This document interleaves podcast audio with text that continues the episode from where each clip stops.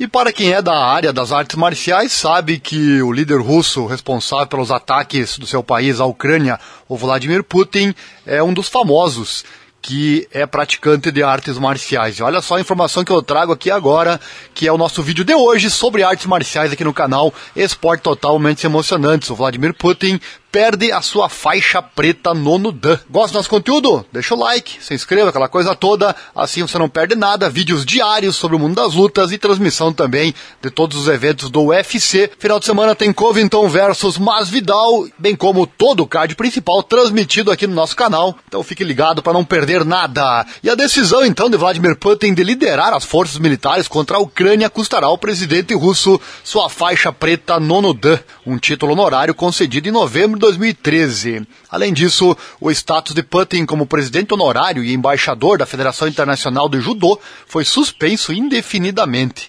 Enquanto isso, o ex-presidente dos Estados Unidos, Donald Trump, conseguiu manter o seu título honorário, pois para quem não sabe, Donald Trump é agora a faixa preta nono dan de Taekwondo. Ele foi, ele recebeu esse título no ano de 2021.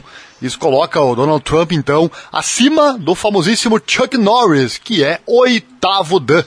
Mas voltando aqui ao assunto deste vídeo de hoje, abre aspas. Vamos à nota, então, do comunicado da federação. O World Taekwondo condena veementemente os ataques brutais a vidas inocentes na Ucrânia, que vão contra a visão do World Taekwondo e de que a paz é mais preciosa que o triunfo e os valores do World Taekwondo de respeito e tolerância. A esse respeito, a World Taekwondo decidiu retirar o nono dan honorário faixa preta conferido ao senhor Vladimir Putin em novembro de 2013.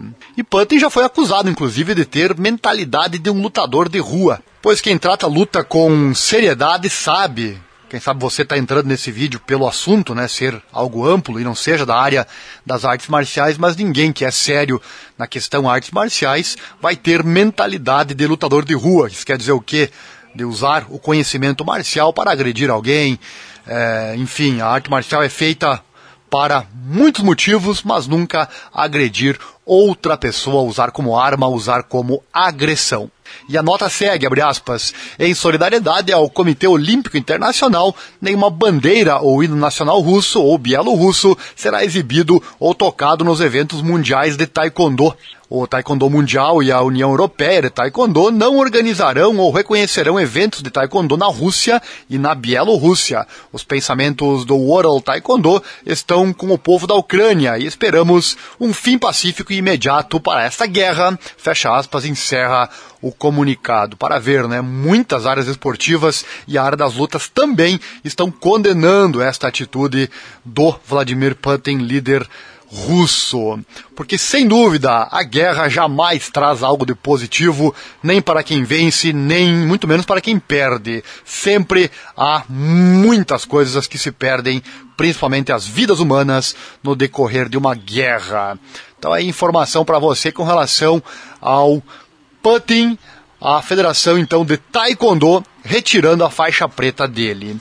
Chegou até aqui? Gostou, né? Deixa o like, se inscreva, acione o sininho, clique em todas as notificações, assim você não perde nada, que tem vídeos todo dia sobre o UFC e o mundo das lutas e também a transmissão dos principais eventos para você, tudo ao vivo.